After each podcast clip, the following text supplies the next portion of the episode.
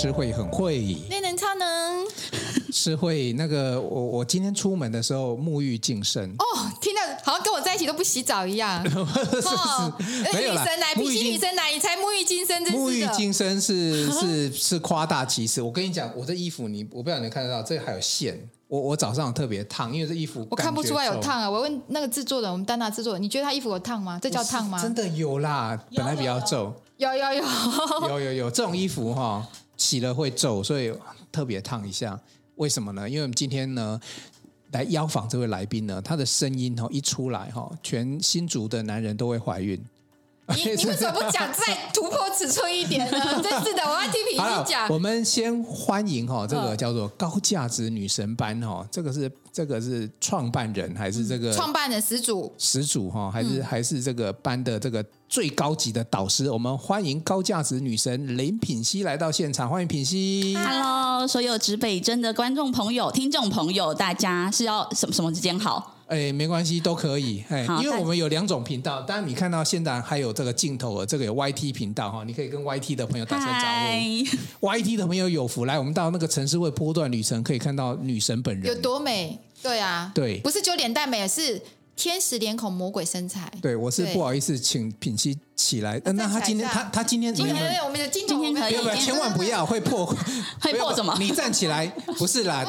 你站起来，他的镜头就要调了，你懂不懂？哦，要调哦。制作人说不要不要，脱直 接自己脱衣服这样子好不好？看上半身就可以了。好，来。我上次去录品析节目的时候，哇，那个身材真的是厉害。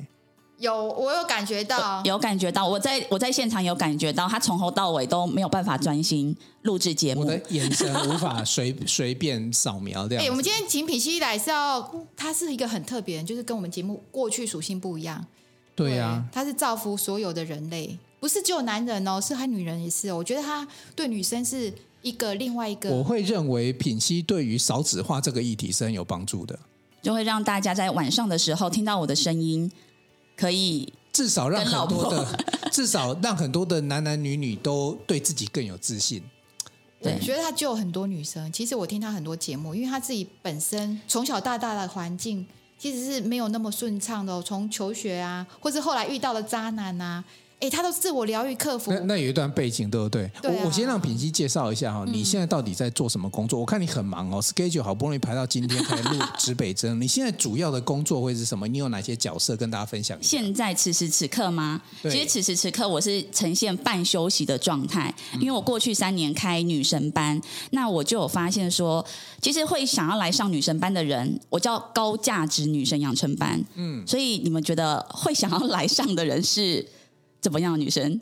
就是从中价值要 upgrade 到 A plus 价值的女生。你干嘛想胸胸部是不是？好像整形胸部的感觉，不是这样子。价值是。没有啊，胸部变大也是一种价值啊，会有自信。没有那个好像要找品熙的先生去处理，那个那个品熙应该是处理不同的部分。嗯、对，我们先从内部开始。那很多女生其实跟过去的我一样，就会觉得自己很没有价值感，或觉得自己很低价值，可能是在关系里面，或者是在自己的工作里面，或者是在自己的原生家庭里面。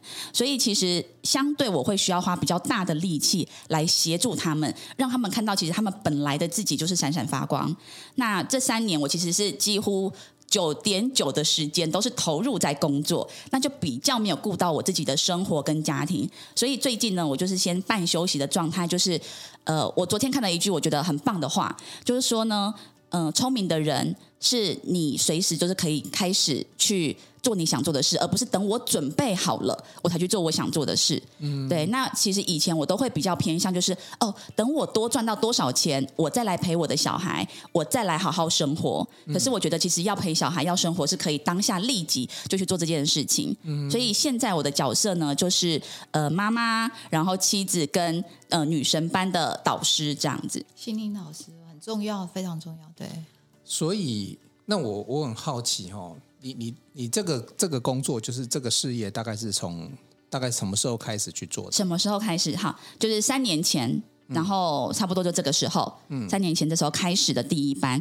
那我再往前推七年，我是做婚礼主持人，嗯，对。那我做婚礼主持人，其实当时也觉得非常的开心，因为我觉得，哎，就是帮助别人成就他梦想婚礼幸福的那一天，嗯。可是当我做久了之后呢，我就有一个感觉，就觉得我好像只是他们当天的一个螺丝钉而已。因为说真的，一场很棒的婚礼，其实可以用钱去堆砌。嗯，可是我觉得婚礼过后的婚姻生活，其实才是最重要的。柴米油盐酱醋茶。那那时候我做婚礼，到后来我会开始觉得自己好像没有灵魂，就是会觉得说，哎，我看到很多人，他们当天呈现很幸福的样子，可是婚后其实才是真正的挑战。那我就在思考，我看到很多女生，就是比如说会说她的 line 都会写说谁谁谁的妈妈。她变成没有自己的名字哦，很多女生就是在赖里面都是对对对对，她的角色变成都是妈妈，对，或谁的妻子没有了自己。这个我也检讨一下，有时候我叫我老婆也会叫妈妈。哈，我觉得这还好，就是妈妈们可能她的赖名字就改了，因为她想说让老家长、其他家长、老师好妈妈，对对对对对对，拿小明妈妈类似这样，没错，对啊，对那个没有，我老婆那个赖没有改，只是有时候因为。我们就很奇怪，就是小朋友很小的时候，就觉得当爸爸妈妈这个角色很神圣、哦、很棒。可是你知道吗？小朋友一路从零岁一一路长大到六七岁，你就叫习惯了。有了，我最近有改，想办法改口回来叫老婆哦，还是要回来那个身份，因为小朋友反正国中了。对对、啊，所以那时候我就是看到很多女生走入婚姻之后，她反而变成了就是黄脸婆啊，或者是没有了自己，就是。婚礼那一天，她会最漂亮。可是过了十二点，好像推褪去那个婚纱，灰姑娘，对，就真的是变成这样子。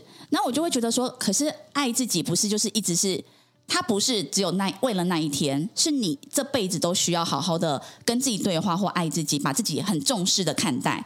对，所以那时候我自己就有这个想法，觉得哎，为什么没有人来教这些女生？就是你不管是单身或者是已经结婚了，嗯。就是你可以让自己都维持在最好的状态，让你自己也喜欢你自己。嗯嗯。对，然后后来也是因为我自己的婚姻遇到了一些状况，那时候我才刚生完小孩，然后就可能自己看到老公的一些跟别人的对话，然后可是我有说我前面是以前是没有自信的人嘛，所以我看到一些对话的时候，我很容易就会让我那个没自信开始在运作，就会觉得说，哎，你是不是那个女生比我好？你知道没自信的女生会容易有比较心态，就越跟强的人比，就更觉得自己好弱哦，好没有那么漂亮，然后事业没有人家好，对，然后所以你才会喜欢他，是不是？那那个时候我经历过了这个过程，所以我就是很深刻的感受到说，哎，为什么一个女生自己在呃很低潮的时候是没有人可以帮助她哦？因为我记得我那时候跟我妈妈说，哎妈，我老公好像爱上别人。然后我妈就回答，我妈算是很新潮的女生，但她经常回答我说：“那、啊、小孩都生了，不然能怎么办？”然后或者是我跟我的闺蜜说，我就说她好像爱上别人，然后我闺蜜说：“不要理她就好。”就我发现说，身旁的人都很爱你，可是他们不知道怎么帮助到你。那我那时候是一，就是也很努力在自救。比如说，我看了很多的 YouTube，怎么样变得很有自信啊？或甚至那时候我有找心理咨商师，就是因为我很想赶快解决我跟我老公当时的感情状况。后来我看心理咨商师，我觉得他对我来说，我这种急性子的人速度太慢了，因为就是一个礼拜排一小时，然后会听你讲什么的。可是我自己也是在外面学过很多的沟通。对话的课程，所以我知道他嗯这样子来引导我，其实他其实希望我说出什么话，但那不一定是我真正想要表达的，所以我就觉得说，太多女生就是你只是落在你知道，但是你做不到，所以我想帮助这些女生真的去做到。因此，在三年前我就创立了高价值女生养成班，我希望每一个女生是不是只是喊喊口号、吃安慰剂啊、我们女生要有价值，我们女生要有自信。而是你真的要做到，因为只有做到，才会有由内而外的底气来跟你身旁的人相处，才不会把自己放在一个很卑微的位置，总是觉得自己要委曲求全。所以其实是从你自己的痛点开始。对，我自己真实经历过。我我我们讲说市场行销先找到痛点嘛，嗯，那我就发现你好像就找到女生尤其在结婚过后的比较痛的那一块。对，他在做这个也是自我疗愈的一个过程。哎，我觉得是自我疗愈，对不对？没错，其实我、嗯、我必须说，我觉得这三年其实收获最大的是我，哎，因因为很多人听到高价值女神养成班，都会觉得哦，所以我是女神，林品熙是女神，林品熙很高价值。其实没有哦，我只是有这个意念，我想要陪伴大家一起走向自我的高价值，不是代表我已经在一个制高点，然后我像是一个灯塔，那他们要来追随我。其实我的一主呃一开始的。原意不是这样，只是每个人看到我都会说女神女神。哎，我觉得呢，好像久了之后也会催眠到我，以为我让我觉得，戏棚下站久就是你。对，我就觉得我久了，我别人叫女神，我都完全就是觉得理所当然。可是刚开始会觉得鸡皮疙瘩，觉得哦哟，我不是有一种德不配位的感觉。对，所以我觉得在这三年呢、啊，就是我自己有很多的议题，其实是跟着学员一起去克服。那有时候我也会从他们身上，我也会找到一些力量。所以到现在，我觉得这三年算是我的一个相对让自己完整的一个旅程。我我其实很想叫品熙导演。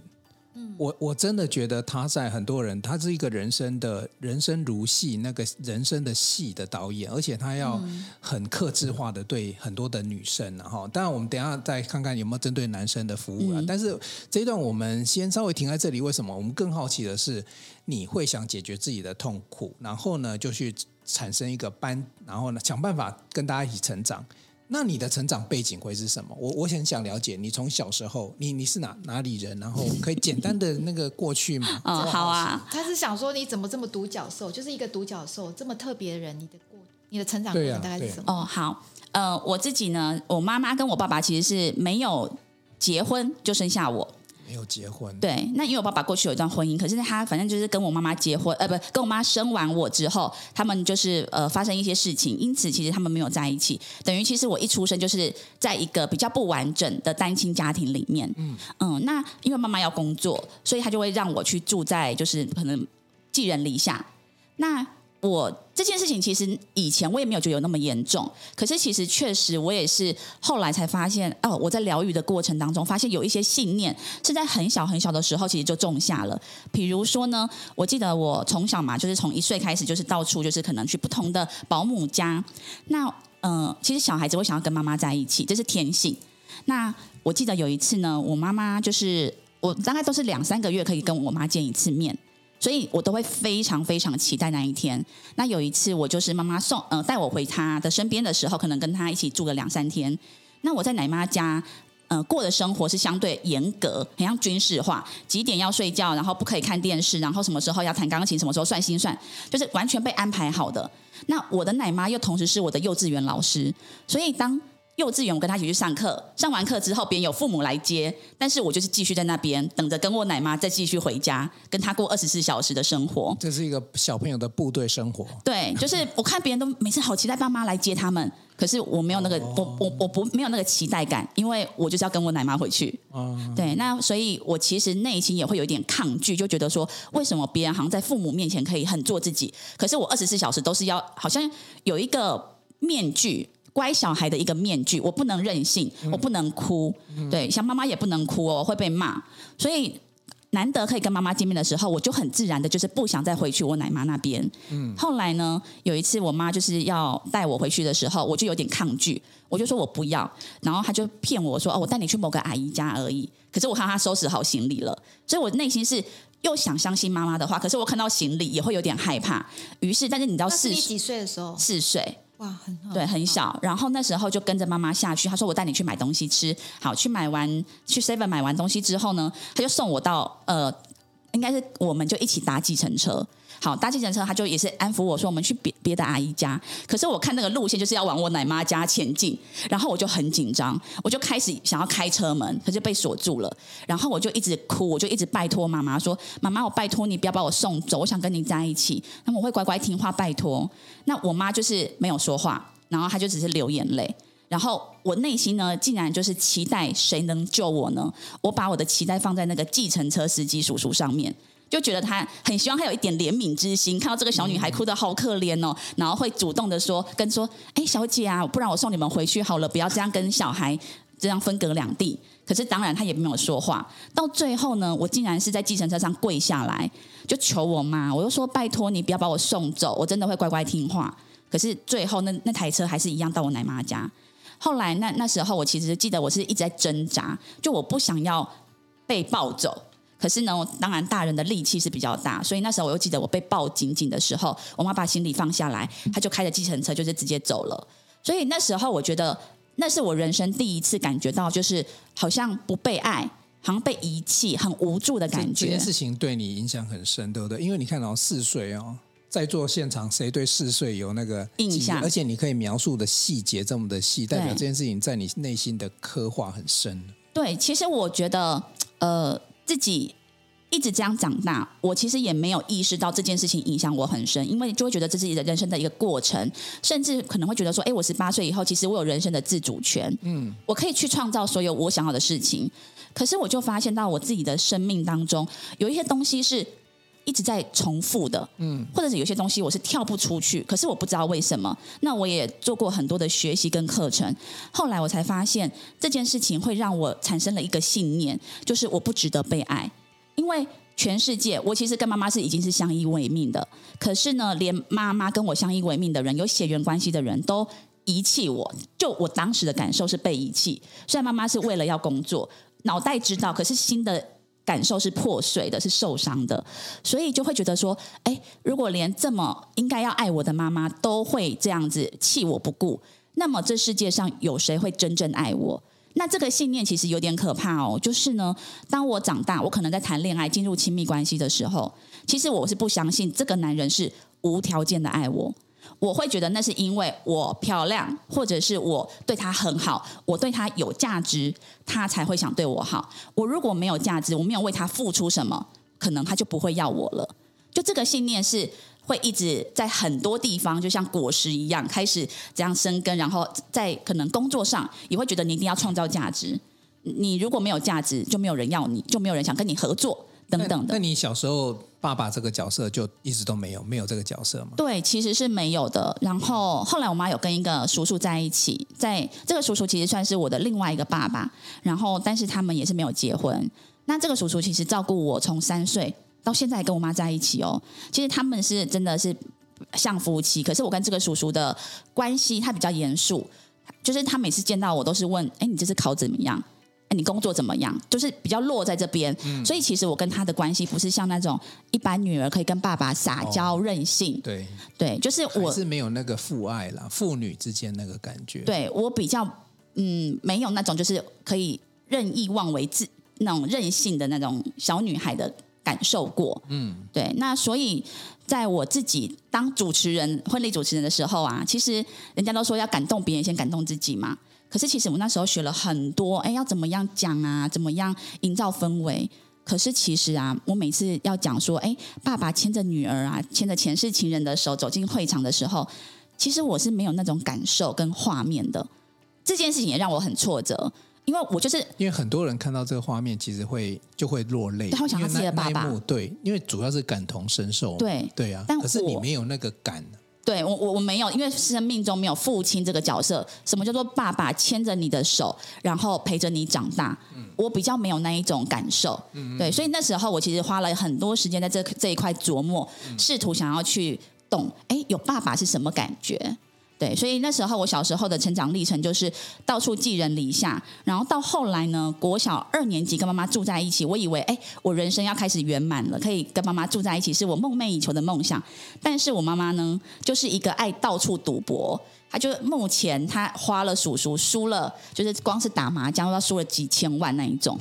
打麻将可以，对，财运是多差？没有，这是好叔叔。可是我刚才听他讲，其实我觉得，因为你从小的过程会让你觉得哦。怕被抛弃这件事，对，那因为所以你会对你，我有感觉到在你的 FB，你对小孩很好，嗯，是真心的，就是疼你女儿跟儿子，对，就是怕他们，希望他们不要有跟你一样的过程，对不对？对，就是我自己会很，但是我觉得我这样有一点不好啦，就是有，我觉得我有点太过了，会想把自己小时候没有的，嗯，都在他们身上，但是我觉得变成是他也太多了。对，我小时候是太缺乏，那基于匮乏出发的话，很容易我给出去的爱其实也不不一定是完整的，有可能它是匮乏的爱。对，那嗯、呃，后来就是跟妈妈在一起之后，我我觉得我妈妈她其实也是辛苦啦，所以她可能会想透过打麻将啊、赌博啊来忘记她人生的一些痛苦。嗯，那呃，可是我妈妈又会到，就是比如说跟叔叔吵架，跟她自己的妈妈吵架，她就会自杀。所以变的是，我记得我那时候在国小四年级，每次下课我就赶快冲去那个公共电话，然后去投钱，要打电话关心回家，怕爸回去妈妈就不在了。对，我要确认妈妈有接电话。对，我很怕他没有接电话，因为他可能他之前就是有过，比如说吃安眠药加烈酒要去自杀，所以就是让我在一个虽然跟妈妈在一起，可是那个内在是一个很很不安定的感受。嗯，对，然后这种状况有很多次，所以就变得是我自己会对于呃安全感这件事情是相对比较不足的。然后我记得呢，到因为妈妈太爱打麻将了，然后后来叔叔就叫他去帮他妹妹卖菜。所以我妈妈从一个贵妇，都只要打牌的贵妇，变成就是卖菜的人。那我就不想要跟她到比较偏远的台中的东势，所以呢，我就自己选择就是去住校。那住校的时候，国中一年级，我记得很多人就是会有爸爸妈妈帮他搬行李啊，什么床垫啊过去。但是我呢，就是被放在那个校门口，然后自己大包小包就自己进去，拎得进去。对，那我就还是国中的时候，国一对，然后我就。其实我不知道该怎么做，我都是偷看别人，哎，别人的爸爸妈妈怎么帮他铺棉被，那我就模仿，对，然后都要装作就是哦，呃，我可以很独立，我没有缺爱，对对对，我可以一个人，都很勇敢，对，没有缺爱，不，不知道怎么去坦，我不对，啊、坦坦然的去让别人知道说，哎，我现在是没有什么东西，就是要装作好像我跟正常人是一模一样，对，可是那个时候也没有特，就是也没有特别觉得是不行的，就是就。被这样安排，就不想被看不起嘛。我也跟你们是一样的。对，对。那嗯、呃，我记得就是从国一开始，我就是都是一个人住，就是不管是住校或者是自己一个人住家里，因为我妈就是去台中东市卖菜了，我都是一个人住，然后自己吃便当啊、下课什么的。那我印象最深刻就是我到高中的时候，高二，其实我每一次就是问别人说：“哎，你等下下课要去要干嘛？”因为我下课就是一个人回家，我可以自己去外面逛。可是同学就很自然的说：“哦，我回家吃饭啊。”但是我就是回家就是自己去买便当来吃。同学这样讲，心里是难过，自己没有对，就是，是你还是要很坚强。对，没有爸爸妈妈，就是没有人照顾我。然后每一次我跟我妈说：“哎妈，我身体不舒服。”然后我妈就会第一句话就是骂说：“你很不懂事，哎，你不知道我卖菜很忙吗？”就是会直接先骂我。然后我也会觉得：“哦，好像我这样子吵到妈妈是不应该的。”但是我内心也会有个声音，就是那难道卖菜比你女儿的生生命还重要吗？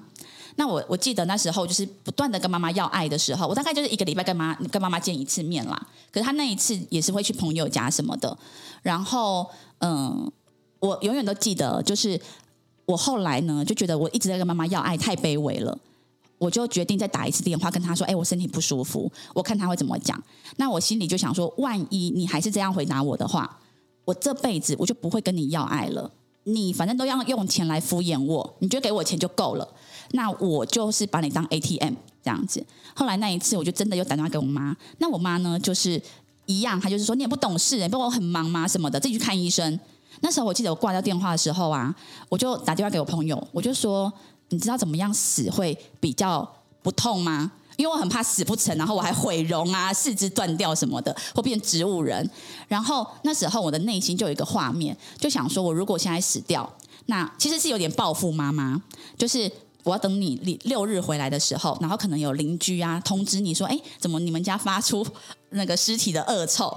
然后我要我就是想说，我死掉了，可是我的灵魂在旁边，我要看着我妈就是哭着跑进来，开门跑进来，让她后悔一辈子。对，我的内心就是要报复她，我就希望我要笑着看你哭，这个画面我印象很深刻。我那时候就是打算要这样做，对，可是当然我就是因为太爱漂亮了，我没有死。可是。从那时候开始呢，我的内心哦，就真的是把我妈当做 ATM。那个，我觉得我那时候无情到什么地步呢？就是我上大一的时候，我想买电脑，然后我妈就说：“嗯，没没有钱买什么的，不不买给你。”我那时候真的口出恶言呢，我叫我妈去死。我说：“你去死一死好了，你你不是就是想用钱敷衍我吗？啊，现在给我钱啊，为什么不给我钱？”我觉得我那时候其实很夸张哦，对，然后。可是因为妈妈不给我钱，我就会自己又在更努力去打工，就觉得好，我要靠自己。那那时候妈妈其实大学会给我生活费，可是她就会一直无时无刻一直威胁我说：“我跟你讲，你毕业那一天起，我不会给你任何零用钱，你已经花我太多钱。”所以很多人都会觉得说：“哎，林品熙，你又不是缺钱的人，你也不是从小就是在什么乞丐中生活，为什么你会一直要追逐金钱，一直要努力工作？”可是我觉得，因为妈妈给我种下的那个不安全感，就是一直在恐吓我，然后让我觉得，哎，我好像一毕业就更无依无靠了，让我觉得我要帮自己在未雨绸缪这样子。对，所以我们听到哈，品熙从小其实那个。已经没有爸爸这个角色了。那其实妈妈，因为她自己也过得很辛苦了，她也不是故意的。可是有时候我们就小时候呢，可能也也因为我们需要急需要被爱啊，所以一直到那像这样子的事情，一直到你你大学什么之后，都还在内心。你你们母女的关系有很紧绷哎。我记得我小时候五年级哦。我妈妈呢，有一次跟她吵架，她本来已经拿电脑，你知道那时候还很大台那一种的，很厚的电脑，她要拿来砸地板了。然后是别人阻止她说：“哎，不要砸，不要砸。”所以她改砸电话。然后呢，她隔天她就说：“地板比较好，因为电话不会坏。”对，电脑比较便呃，电话比较便宜。然后隔天呢，他就叫我去洗头，去给别人洗头。我就说不要，我那边写功课。那我就听到他在跟别人讲电话，他就说：“你等我一下。”那我心里就想说，哼，你要打我了，要拿鸡毛掸子打打我，我要我要很镇定，我不要被你吓到，我就还就是故作镇定的继续写功课，想说反正你打我一下，我再阻止你。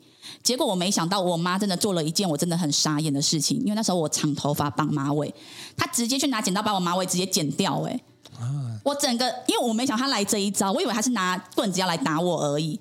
然后女生头发是很大的禁忌，直接给我对，对我我我这辈子没有被这样剪头发，然后而且是长马尾，我就拿我 Hello Kitty 的剪刀，然后我就拿出来，因为他拿他也拿剪刀嘛，我就说你再过来我就杀死你，然后我就心里想说明天头条就是母女自相残杀什么的血流成河，对，然后我妈就是那种就是很像吃药的感觉，就是说你杀你杀你过来啊，然后我就觉得说。为什么我的人生会这么的荒谬？怎么会有这种状况？在看剧才会看到的。对，我听你讲，你跟你妈妈，我这么听下来，其实你跟妈她很爱你，而且你们两个个性很像，只是表达爱的方式。对，她今天会这样跟你表示太爱你，觉得我爱你这样，其实我对你很好，你只是不了解她爱你是这个方法，你没有办法悟到，然后她觉得很气，然后她也会跟你一样。你刚才说，其实我觉得你超爱你妈，你可能全世界上最爱你妈，那你爱她爱到。会有恨，你知道吗？对，要恨的越深，就是爱的越深。嗯、然后就是你会还会打电话去试探他说，如果你不怎样，我就怎么样。其实你妈妈也是用这种方式对你。对，你们两个是一样，一样很像，很爱呀、啊，真的爱到不行。可是就是内心会有一种无奈，就觉得说为什么个性太像了？对，就是而且因为哦，我觉得讲到个性很像没有错。很多女生，包含我，我觉得很多人都是这样。其实为什么很多人都觉得我不喜欢妈妈那样，我喜欢爸爸那样，我才不要变得跟他一样。可是别人就会说，你跟他根本就是一个样，因为你从小就是一直在看他这样子行为，嗯、你看你其实会不自觉去复制所有的东西，所以很多人会说，哎，你会找到跟你爸一样的人。可能我觉得我没有很喜欢爸爸这样的方式，可是或者觉得我爸爸为什么要家暴妈妈？可是最后这个女生也会找到家暴的爸爸，因为她从小她的脑海只看到这样的人，这样的人对她来说是最熟悉的，她会不自觉找到这样的人。所以其实我跟妈妈确实是很像，然后也因为这样子，我们都彼此很像刺猬，是没有办法互相靠近，那内心就会觉得很痛苦，然后甚至是会想要切断这一份情感。因为爱的太痛苦，想切，有时候很爱也会想把它切掉。对，因为我的爱很折磨啊。没错，越靠近，然后就越折磨彼此。嗯，嗯，所以那时候就是呃，跟妈妈还有就是呃，她常常会跟我说，我要跟你断绝母女关系。我只要一稍微哦让她不满意，她就会说我跟你断绝母女关系，你不要打给我了。都会讲一些很狠毒的话，然后你就会很无奈，因为妈妈又代表了一个权威的象征，对，所以我跟妈妈的关系是一直都很紧绷，甚至就是比如去算命，然后算命的会说啊，你就是那个要跟父母要分开，才不会有很多的争执等等，那时候你就会也觉得信以为真。其实你妈妈跟你讲那个狠毒的话是要你好，因为你妈妈跟我爸爸，因为长辈对我们的爱这样，像我爸爸。他也跟我断绝关系，就是我没有按照他意思去选择他要的科系。他就说他跟我断父女关系，如果我出国念书跟我断。可是他们会这样讲，是因为他希望你顺着他的意思。可是你就是不顺，他觉得你顺着他的意思是因为爱你，你听他的就对，你又不要，所以他必须讲一个更狠毒的话，让你去向着他。没想到你真的很像他，你的个性就跟妈妈，你就不听他的话，你可以走出你自己的人生。对，所以你妈妈才会这么残酷对你，因为。你就是不听，你就是不听他话，去走他要的路。嗯，他会怕说受伤，他怕你受伤的关系。其实我爸爸是希望去念国立的，可是我喜欢念私立我的科系，我爸就跟我断了呢。他也超狠毒的，我去念书没没饭吃，什么他都不管呢，因为我就叫你在台湾，你就乖乖不听话，你就爱出去。其实是很爱你才讲出那么狠毒话，可是当下我们没有办法去了解，是事后可能变成妈妈的时候才觉得，哦，我好像也是这样对我的小孩有期待。对。其实我觉得我们上一代的爸爸妈妈，因为说真的，那时候他们也被这样对待嘛，就是一代又一代的传承。他们怎么？他们其实，在他们的会的方式已经努力做到最好了，这已经是他们的最好。只是因为他们那个时候没有更多的课程让他去呃醒觉或学习，所以他只会用同一套的方式来面对我们。那其实我觉得也，我觉得老实说啦，就是我也觉得很幸运，是能够在这样的环境长大。因为会让我对别人有更多的同理心，或是因为我吃过这些苦头，我我特别能够理解这些人的感受。虽然我并不是无父无母的人，可是我觉得我也是在一个比较破碎跟比较没有那么完整的家庭中长大。嗯、你的你的过程啊，在我书里面就是一路都是冲突了。你你前面铺成小学，然后一路冲突，所以我很好奇说，那后来现在跟妈妈的状态？哦，我觉得这件事情哦很重要，因为呢在。嗯，灵性上面来说，父亲代表的是你的事业，母亲代表的是你跟金钱的关系。那所以想当然，我以前跟妈冲突不断，嗯、我的金钱呢，那个洞是很大的，就是一直莫名的亏损。虽然我赚钱能力强，可是常常就是一直钱都一直留不住。对啊，我都觉得说你应该可以财富自由。没有，对对，所以我的努力应该要财富自由，但是因为我跟妈妈的关系其实很不好，所以就是会一直乱花钱。那后来呢，我自己在一个课程里面，然后呃有去做一个疗愈。这个疗愈就是我我提出的一个问题，叫意思是说。我觉得我人生都很努力，可是为什么我的得到的结果都跟我的努力是不成正比的？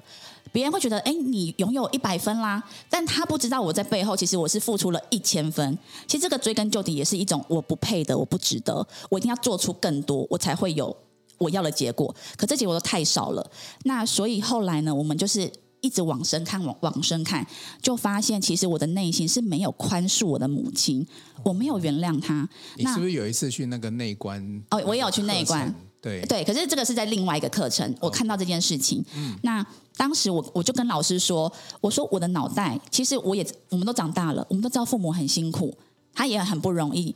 我脑袋觉得我已经原谅他了，嗯，所以你说我没有宽恕我母亲，我不懂为什么，我我觉得没有啊，我觉得我已经宽恕他了。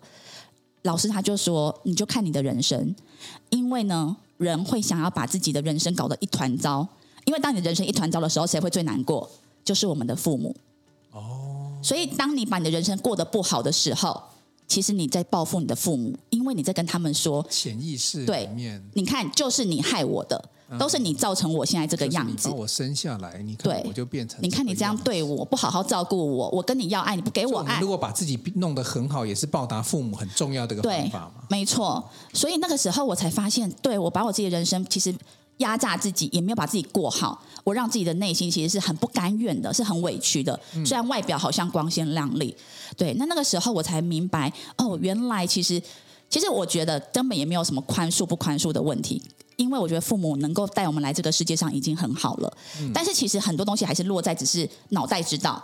那我后来呢是渐渐的，我觉得当人很多女生来上课，她会跟我说是我老公的问题，是我男朋友的问题，是我爸的问题。可是我都会说，当你改变的时候，其实你周遭的人都会自然的改变哦。但你要先改变，很多人都期待别人先改变。那我自己因为一直走在这条路上，愿意我愿意去面对自己，跟愿意去疗愈，然后去突破。因为我发现呢，我妈妈的个性，其实我也没有去教育或纠正我妈妈，但是呢，她不知不觉也开始会对我温柔。她这个是渐进式，慢慢的，然后呢，她也会愿意去听我讲话。以前她会很武断，就是你不用讲了，然后就直接挂我电话。然后到我记得有一次，是我本来要跟我老公去买罗东的房子，但是后来没有买成，我们还赔了七十万。那那个时候呢，我觉得我妈会骂我。然后我就跟我妈，我妈就说：“那你后来房子怎么样？”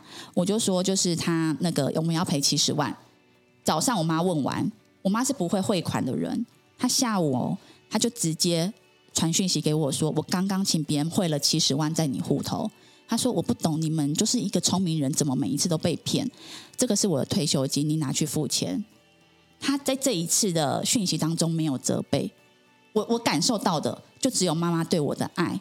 就是这个过程，我觉得他不是马上瞬间扭转，但是在一次又一次，我自己往回看我自己，哎，为什么我这么需要妈妈的爱？或者是为什么我会可能过去我是不原谅妈妈的？我我我不是去责怪妈妈，而是我看回我自己，那我自己到底要的是什么？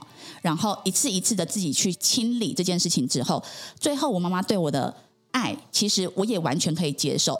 可能以前的我就会有种倔强，不不需要你这七十万，我不需要。可是那一次我收下来了。其实你能不能收下别人对你的好，其实也是你爱自己的表现。嗯，像我以前我是不能接受别人对我的好哦，因为我我内在觉得我不值得。对，我觉得我没有为你贡献什么，你为什么要对我好？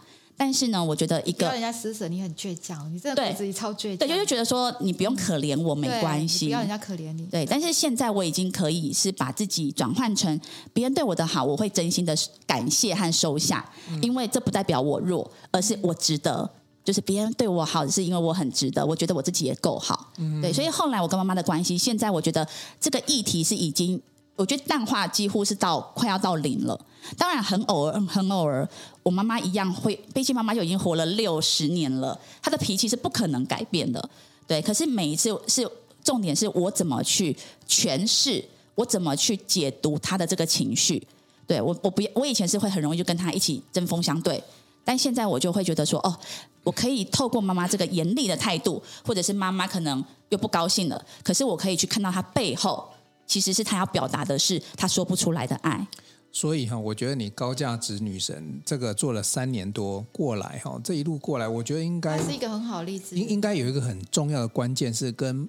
跟自己和解，跟不不要说跟妈妈和解，应该是跟自己和解。嗯、你要先跟自己和解，你才能够去面对你心中原本由爱到生恨。然后你看那个两只剪刀还相对。我感觉你妈妈七十万会拿，其实你妈妈有很多次想跟你和解，只是你没有收下。对，应该应该是。其实因为七十万是一个很重要一个关键，是这已经是可能是她身上很很大部分的钱，但他愿意全部给你，而且他辛苦卖菜。这气味，但那个感觉是我把我身上所有给你，品行，你可不可以感受到我对你的爱？嗯，结果你真的突然就感受到，哦，我就很，很感动，就整个都融化掉。其实你妈妈已经尝试很多次跟你和解，对，可是你实在太倔强，因为过去的关系。所以我其实。嗯这我现在大概知道说品七做这个女神班为什么可以很成功哈，背后一个很重要的原因不是去帮大家去打造那个光鲜亮丽，或者是改变她，而是从内心。但从内心这件事情，就像品七讲，如果你没有从小没有父爱，你很难去想象那个什么叫做爸爸把女儿的手怎么交给那位女婿那个感觉。那因为你自己有过这一段，所以我相信很多来上你课的同学们应该。也是要在想办法去内心破碎的女人，因为内心要健康，外表才会光鲜。对，没错。嗯，我觉得我的课程呢有一个，当然，因为可能我自己有的议题，所以吸引来的可能也都很类似的人女生。那我基本上我的课程在第一天的时候结束的时候，我会请他们去做一个功课。这功课呢，就是等一下，请你打电话给你生命中最重要的三个人。那我想要你呢去中立的去聆听。你就是不在这这个对话当中呢，不是要去反驳什么的，而是你只要问对方几个问题。比如说你是要打给妈妈，那你就问妈妈说，在你眼中我是个怎么样的女儿？哎，让妈妈讲，你不要妈妈讲一下，然后你就说哪有啊？我这人就开始吵架。嗯，你去听，因为很多时候我们其实并没有真的在听对方说话。先学会聆听。对，然后听完之后呢，接下来你就只需要你就谢谢他。那接下来你就是问他一句话，就是。不管我成为怎么样的人，你都会愿意爱我吗？嗯，对，你去听他的回答是什么。其实我做这功课也有也有风险，为什么？因为我不知道对方会怎么回答。嗯，所以有可能对方的回答他有可能会受伤，我不知道。对，可是我都要求他们，就是不管他回答什么，你去听就好了。嗯，那这个答案有可能不符合你内心期待的，有可能，但是你去听就好了。然后听完之后呢，就跟他说谢谢你，我爱你，这样子。嗯那每一次隔天呢，我请同学回来回馈的时候，他们可能一直以来跟妈妈的之间的那个呃很疏离的距离，或者是总是就好像有一些怨恨，或者是不理解。但是他可能透过妈妈，也许只是问说：“哎呀，你到底怎么了？你是你是发生什么事情？为什么忽然这样问？” 对，有可能他是这样回答，会吓一跳。对，可是当他静下心去听的时候，他可以听出来这句话背后，这句着急的话的背后，其实是很在乎，很很担心你。对，他会觉得说哇，原来妈妈是这么爱我，或者是妈妈回答说，当然啦、啊，你是我女儿，不爱你要爱谁？哇，当他听到这句话的时候，我眼泪会掉下来哦。你刚才讲那句超 有超有，有感觉，很有画面，真的。对，他就内心他真的收到了，他会知道说哇，我不用再一直跟妈妈抗争了。对，因为我爱你爱谁代表什么？你都不懂妈妈有多爱你，妈妈的会讲就是只有你啊，就是只有爱你，你都还不懂吗？对对对，对啊，要让他懂一下。对啊，我觉得很多人会想要呃很过度独立、过度努力，是因为他觉得他背后没有靠山。嗯，那我让他们做这个功课，是让他们把靠山回回到他们的位置，嗯，让他知道你不用去外面找个男人，你才得到爱。嗯，因为你的背后其实都一直有人让你靠，你是，是不理解，他们不理解，对，对，让他们亲耳听到。我觉得亲自去感受到这件事情很重要，嗯，对，不然他都只是沦落在哦，我知道爸妈应该要爱我们，可是我就是感受不到啊。那我就让你真的去听见，对，就是让他们。让这些心理破碎女生修复他们跟父母的关系很重要。对，所以我我今天我第一次跟品溪这么深入，因为我一直觉得说我们看到品溪确实都是光鲜亮画面上那个样子，可是我现在弄懂哈，因为品溪能够成为画面中的样子，背后他是拿自己的过去当做教材，而且你自己的力量不够，那个内心能量不够，是无法做这样子。哎，你上课你会跟学员们去。讨论或分享自己这一段过去吗？会耶，哎，其实我我一直觉得哦，就是如果林品熙会让别人喜欢，当然，我觉得喜欢我跟不喜欢我是很两极，而且都有人哦，就喜欢就很喜欢，不喜欢就不喜欢。可是我觉得，因为我对于我自己的所有东西，我都是很坦然面对，就是我是很透明的。嗯，即便过去会有一些不好的事情发生，可是我觉得。呃，当我愿意去面对的时候，而且我把这个不好把它修正了，或者是它就会成为一个自己的生命中的养分。那其实我一直都很希望，我把我这些东西揭露出来，是让很多女生，你已经知道了，我这样做选择可能会遇到什么事情，或者是你不是孤单的，因为现在你看到的好像叫品溪女神，我过去也是这么的残破不堪。对，我也有做错选择的时候，我也有世人不清的时候，我也有很颓废或者是怀疑自己的时候。嗯，对，也许他们现在就是跟那时候的我一样。而且品溪现在才跟我们聊跟妈妈这一段，这个还有被骗财跟骗色。对，对我我我觉得品溪这一段哈分享的非常仔细，是因为小时候的那个一路从小学哈，可能到高中，我看你所谓的和解应该到大学过后了吧？我觉得其实真正的放下。不再被过去所牵绊，其实是这两年哦，是这两年。直到结婚后，对，一直到结婚后，我开了班。其实我那时候我还记得有一次我开班，我应该是说我已经开到一半了，我也帮助很多女生了。可是呢，那个时候我跟妈妈又有冲突了，她又又在凶我。